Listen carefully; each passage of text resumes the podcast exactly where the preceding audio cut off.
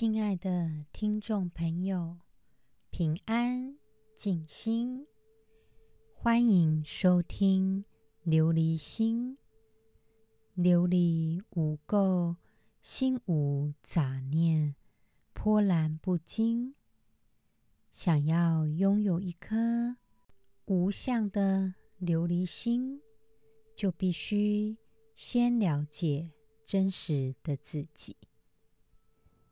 上集呢，我们把第八品的四句偈做一个解释。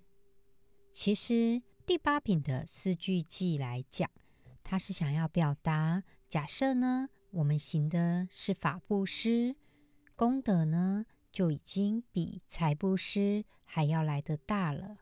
至于是哪四句，有一部分的人认为是无我相。人相、众生相、寿者相，这四句偈，主要原因是它在《金刚经》里面大概出现了二十次。但是呢，也有人认为，只要我们觉得受感动的，都可以把它拿出来做法布施，因为这本《金刚经》呢，就是。无上正等正觉的法，都是从这部经里面出来的。如果要修佛法的话，要把这部经研究一下。所以说，释迦牟尼佛认为法布施的功德，当然比财布施还要大喽。如果就历史学来看，佛教和其他世界的宗教其实是不大一样的。因为在传教的过程当中，从来没有发动过任何的宗教战争，其传播的方式都是靠和平。主要原因是因为佛学它揭示了生活中种种痛苦，并且呢，提出了许多解脱痛苦的方法。在教理部分，一直不断地阐述苦。然后也告诉我们说，怎么解脱？因为大部分的人生活都是没办法事事顺心的，所以说，像这种包容性跟宽容性，以及他对人生本质的苦难的关怀，会让他走向全世界。而佛学呢，跟其他宗教的理论有一个区别，就是它是彻底在追求真理的。它不光是只追求世间的真理，这个道路上呢，它不怕否定自我，也不怕推翻自我，甚至呢，他们的真理往往是在否定自我当中往前走的。所以佛学。他的魅力不光是他的宽容，还有他悲天悯人的情怀，对人生苦难当中的念兹在兹，还有他庞大的哲学学说。佛学从来都不会强迫别人相信，而是我们自己会有一种自省的观念。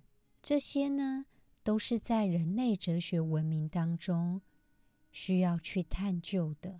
在这里呢，我简短的描述一下有关于佛学的历史。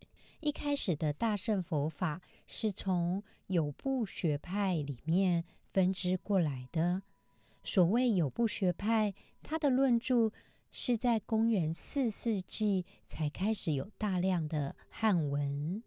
实际上呢，就是中国禅宗思想的主要来源。到了五世纪初呢，东晋僧人叫做鸠摩罗什，《金刚经》翻译的人，也是现在现存《金刚经》的版本当中最大众的版本。他是大圣佛法的宗师。鸠摩罗什他主要翻译的是龙树菩萨的作品。龙树菩萨他又是佛教八宗之主。那么刚刚提到的。有部学派，他是拿什么作为自己哲学的入门呢？他主要把分析法当做自己的哲学入门。所谓的法，就是指事物的本性，而相呢，就是指事物的相貌或者是现象。所以，我们说法相，意思就是事物的本质跟现象的统一。所以，用这样的意义来看，在这个世界上，没有人不知道法相的，因为法相就是世间物，它是本质与现象的统一。我们作为一个人，我们的生活一直面对着法相，因为我们所面对的对象本质跟精神或者其自性的统一都是法相。所以有部呢，他有提出解脱之道，就是要人超越世间对事物的认识，达到一种无常无我的特殊智慧。所以说，法相就成为了有部学派去表达自己中心哲学的一种方法。如果用一句话来形容有部学派的整体，也就是说，有部学派说的是，我们看问题不能只看现象，要看本质。这个就是哲学本质观，也就是诸法离他性，各自诸己性，故说一切法自性之所设。他的意思就是说，现在我们观察到的特定事物，之所以是这样子。都是因为我们自己去决定的，有什么样的本性，就会有什么样的事物。举个例子来讲好了，假设呢，我们拿泥土做了很多雕像，那泥土这个雕像的本性呢，也就是没有泥土，它也不会有雕像。但是呢，泥土是不是它的本性呢？是啊，是真实的，也可以说。自己的本性不空，但是相对的，被本性所决定的事物却是变化无常的。这个变化无常就是虚空，也就是所谓的空。只要是有变化的，都是空。泥土做的雕像，它随时可以根据泥土的样貌去做改变。我想要变成怎么样，就怎么样。泥土的本性是有，但是雕像是可以改变的。雕像本身也是一种空，但是你能说泥土没有吗？所以本性跟本性所组成的事物，就变成不同的存在喽。也就是说，所谓的真实的世界，其实就是事物的本性的一种自我显现，所谓的雕像，不过就是泥土它自我本性的显现。假设我们用西方的哲学来讲的话，凡是概念所描述和表达的，必有它相应的实体，这样的概念就是实在的。所以说，根据有部学派的解释，我们可以判断有跟空的意思。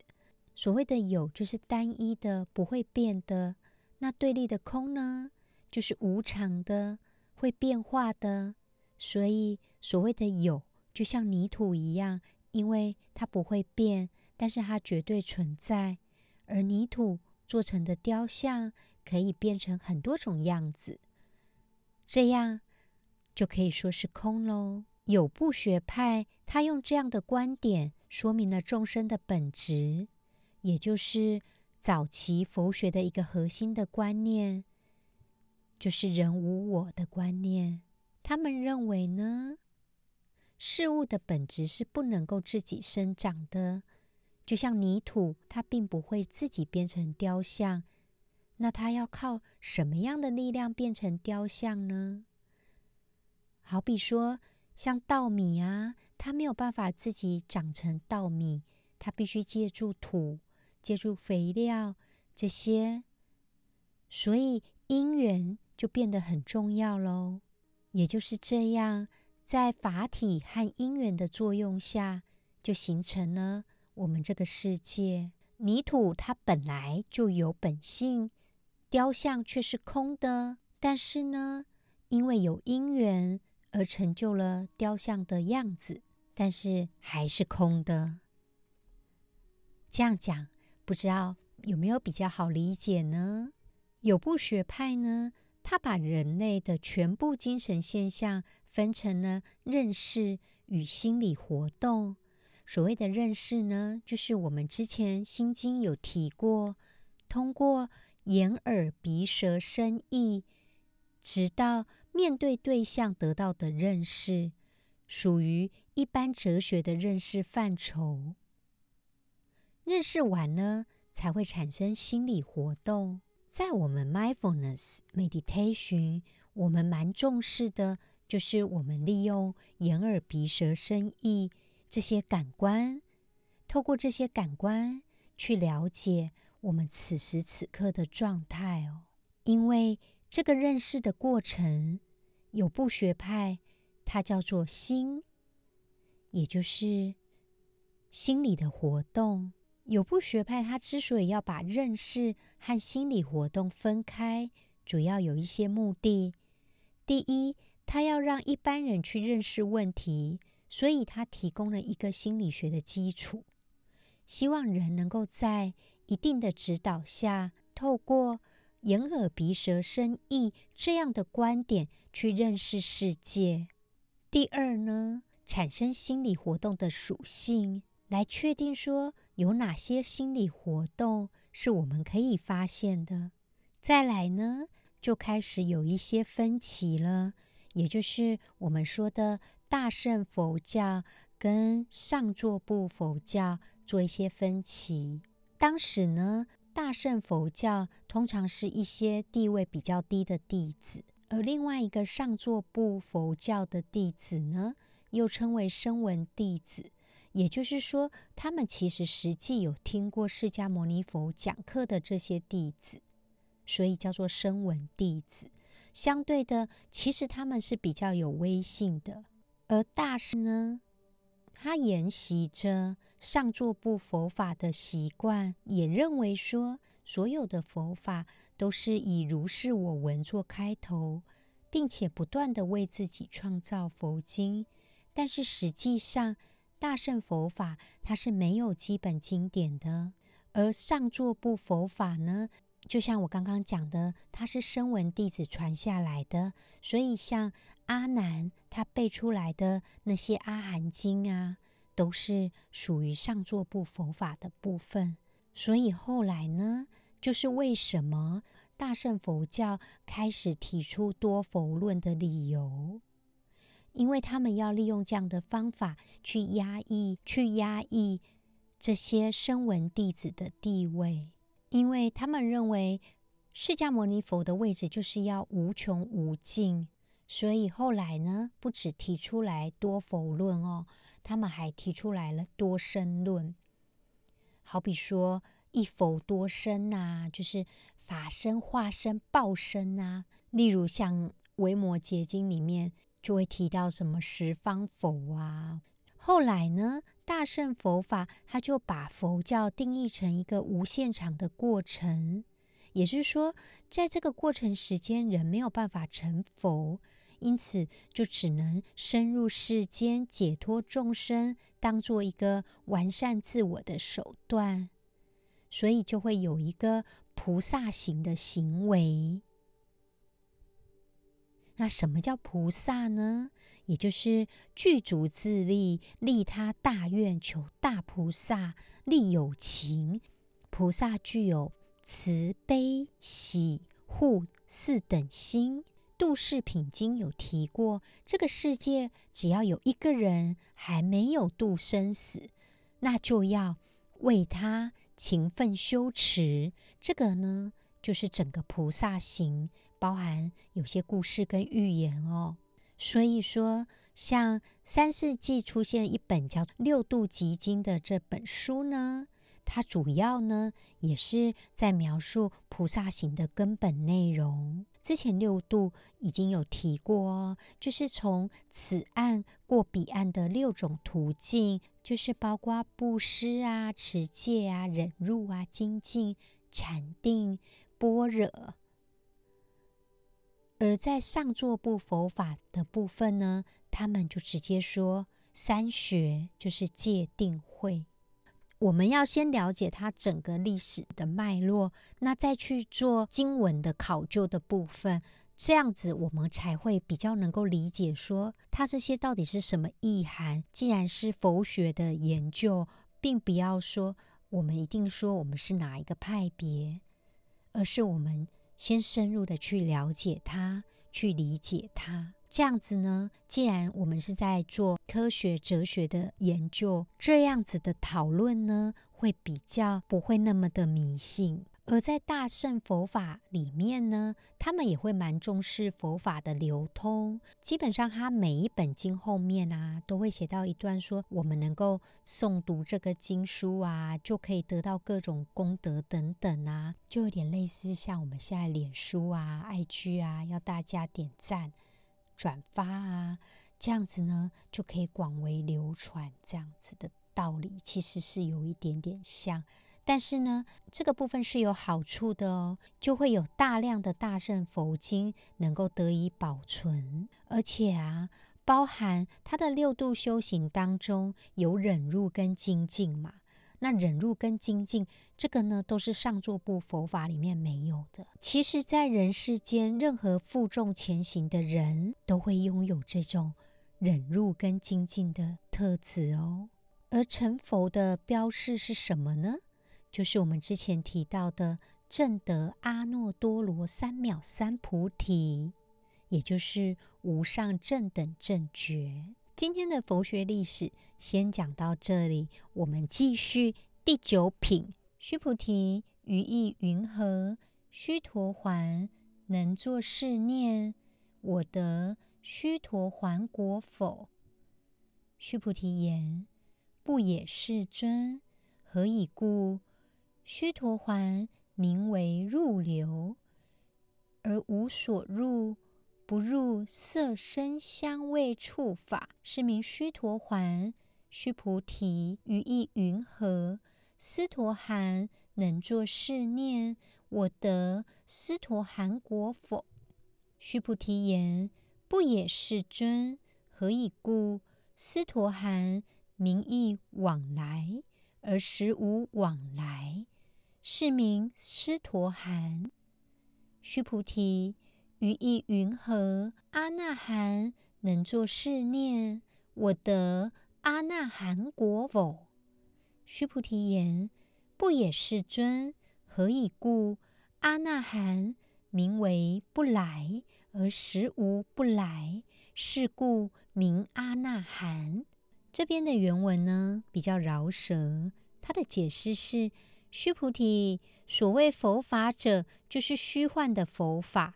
须菩提，你的意思怎么样呢？闻佛身教而证得须陀洹果位的人，能够做这样的念头：我得到须陀洹果了吗？这边的须陀洹，它的巴利语是 Sotapanna，所以呢，也有人翻成须陀班纳，或是须陀波那，也就是。在佛教当中，诸弟子最初的位阶，无论是上座部跟部派佛教，到大乘佛教，都是设这个呢为最初的位阶。主要呢能够做到这四点：第一点是亲近善事；第二点是听闻佛法；第三点是内证思维；第四点是法次法相。就是依循正确的修道次第，因此呢，就可以证得须陀洹果。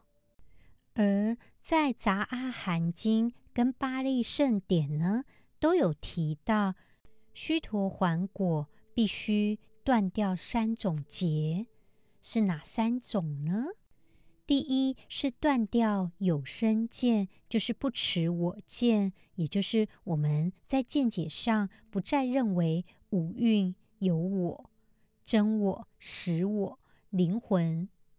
第二呢是断疑见，也就是断除了对佛法僧、戒律等一切的疑虑，对佛法僧有了坚固不变的信心，不再怀疑。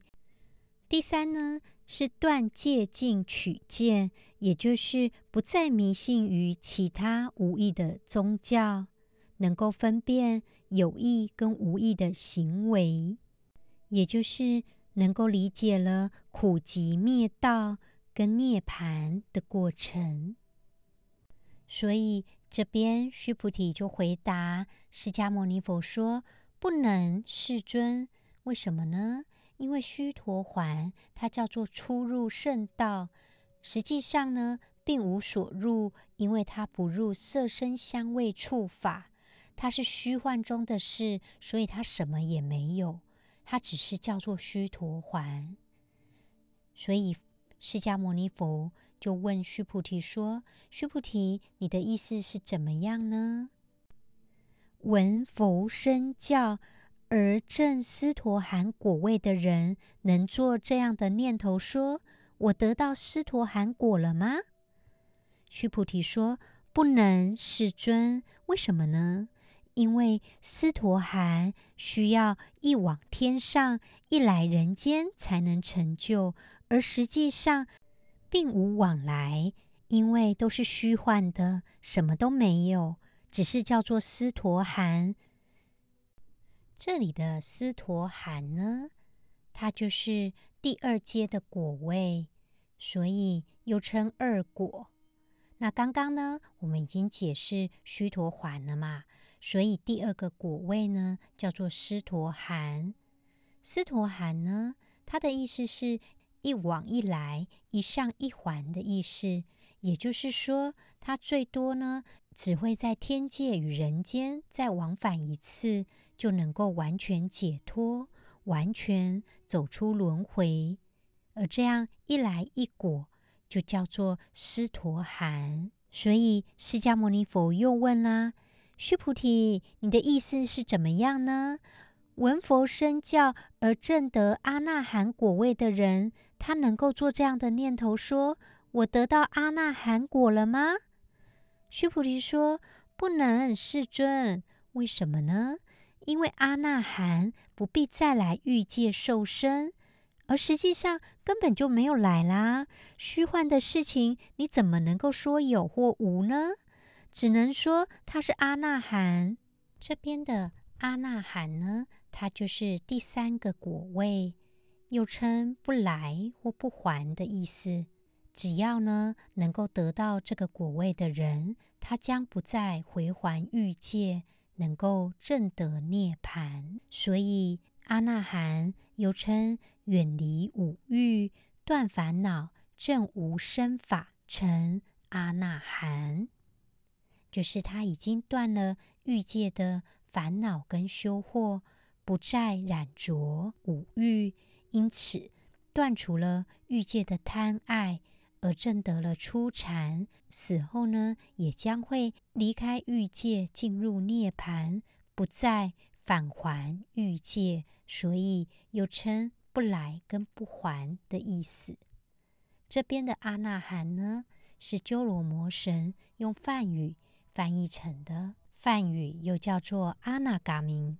在这边呢，不免又要再说《金刚经》科学的一面哦。他呢，告诉我们，假如有人跟我们说他证得了哪一个果位，其实都不能这样说的。所以也就告诉我们不要迷信。假设呢，有人跟我们说他上了哪几种果位，而要我们拜他、敬他，就像须菩提所说的，这些都是虚幻中的事，什么都没有。其实呢。就跟第八品做呼应。第八品的最后一句就是说：“须菩提，所谓佛法者，即非佛法。”所以呢，我们不要着相，所求的佛法都是由我们自己的心去证悟的，而不求他人。亲爱的听众朋友们，在前两集当中，我们试着用 mindfulness meditation 去接受我们经历的痛苦的事情。不知道在这样的过程中，我们思想跟情绪有没有受影响？要记得，这样的 meditation 就是要帮忙我们接受我们自己，抛开对自己的指责，而去拥抱真实的自己，也就是接受我们本来的样子。我们继续今天的 Mindfulness Meditation 的练习，请各位听众朋友们放下手边的事情，找一个不受打扰的地方，坐着或是站着。提醒听众朋友们，不要认为是放松练习。如果我们认为是放松练习的话，反而会适得其反哦。现在，我们慢慢的把眼睛闭上，停止我们正在做的事，也包括。停止内心的想法跟思考。我们开始喽。也许这是一天当中我们少数停下来的机会。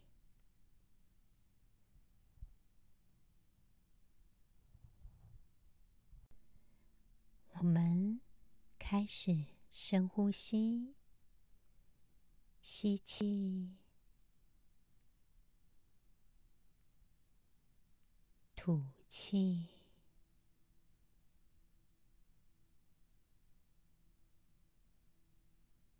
吸气，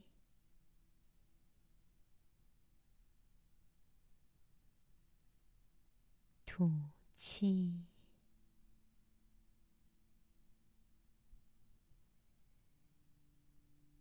我们专注在呼吸，缓慢、正常的呼吸，注意空气进入我们身体的感觉。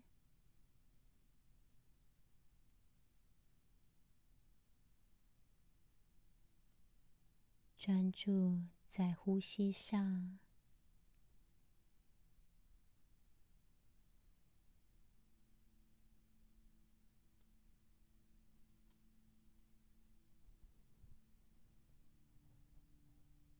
继续呼吸。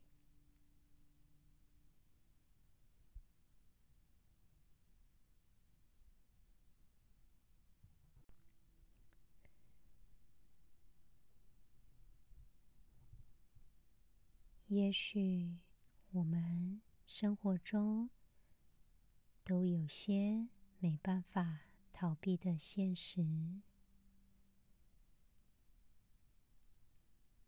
我们观察此时此刻身体的感觉、情绪、念头。冲动，也包括那些不舒服的感觉。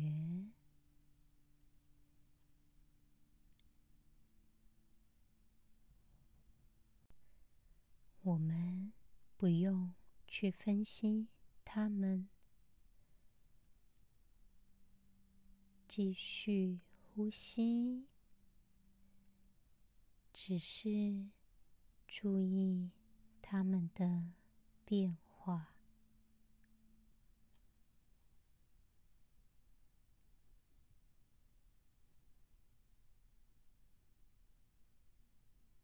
我们注意我们的心跳，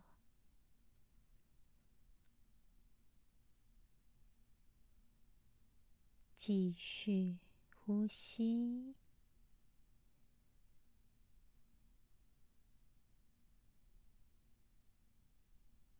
注意身体其他部位的感觉。包括不舒服的感觉，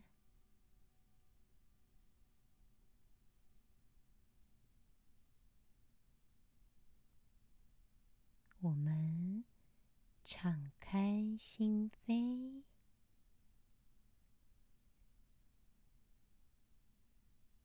继续呼吸。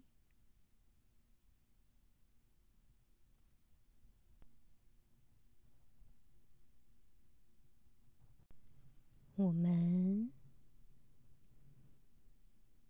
想象自己躺在一望无际的草原上，感受自己的情绪，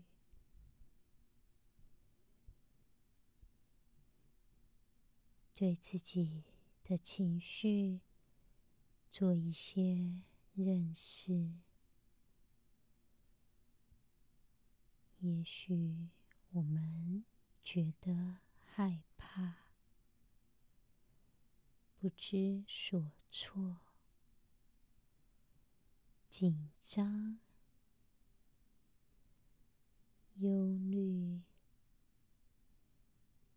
担心。困扰、急躁，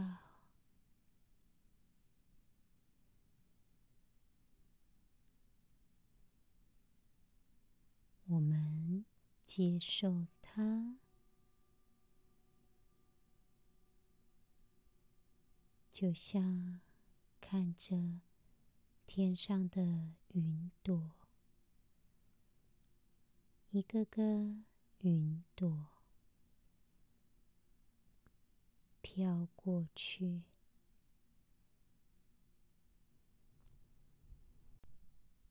我们继续呼吸，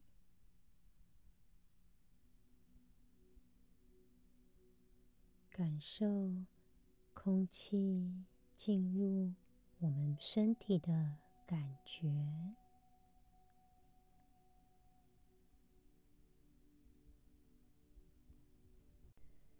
我们慢慢吐气，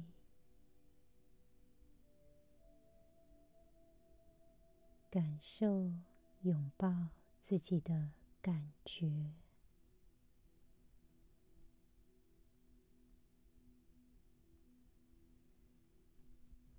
也许我们曾经遭遇过不舒服的事情。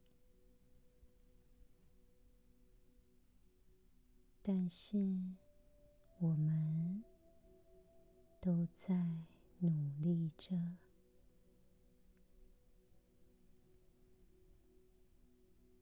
我们接受自己的优点跟缺点，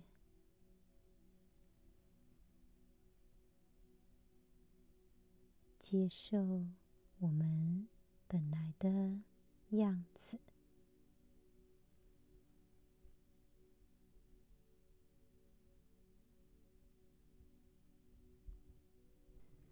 也许我们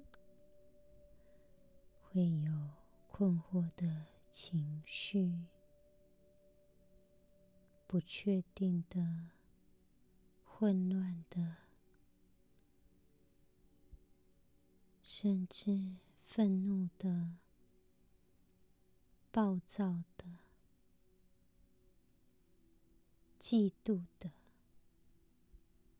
沮丧的。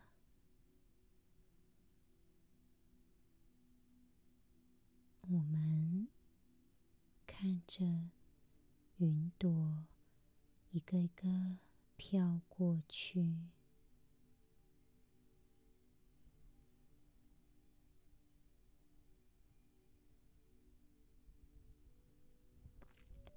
也许我们会觉得悲伤，觉得孤独。觉得不快乐，被拒绝，我们接受它，我们对自己负责，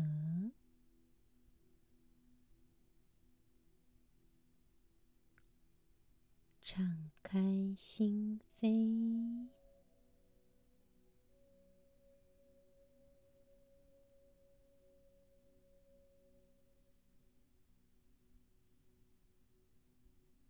也许我们情绪敏感而丰富，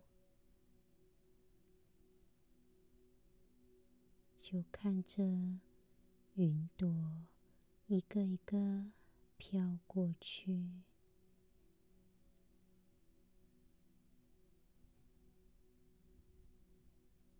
接受我们的样子，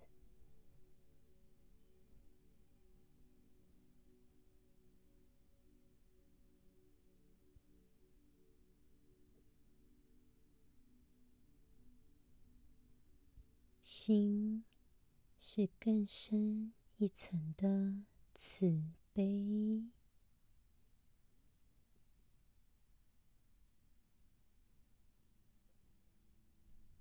我们。关心自己，也关心众生。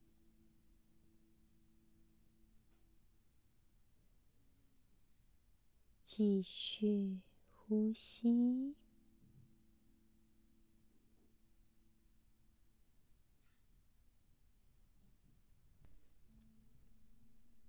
我们吸气时。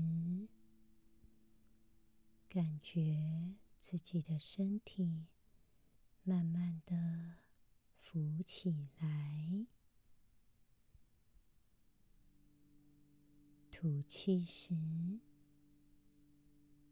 感觉自己的身体慢慢的下降。我们是完整的。我们有恢复的能力，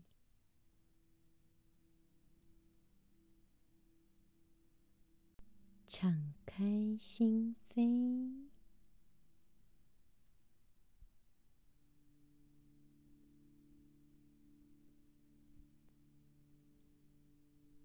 我们谢谢自己，给自己。一点时间，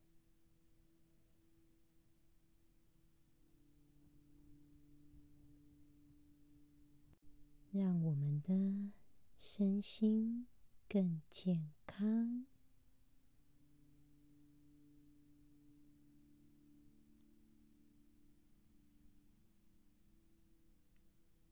虽然有时会迷惘。我们接受自己，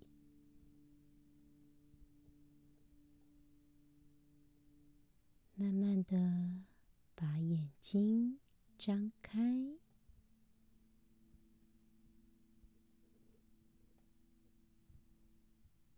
亲爱的听众朋友，透过这样的冥想，提醒我们自己，在接受自己的同时，会以更健康的方式面对痛苦，并且我们拥有慈悲的心。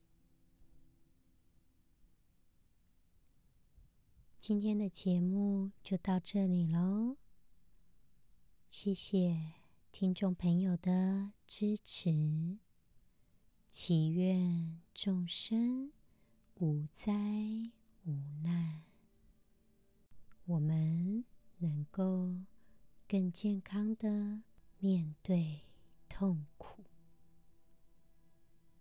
下次再见喽。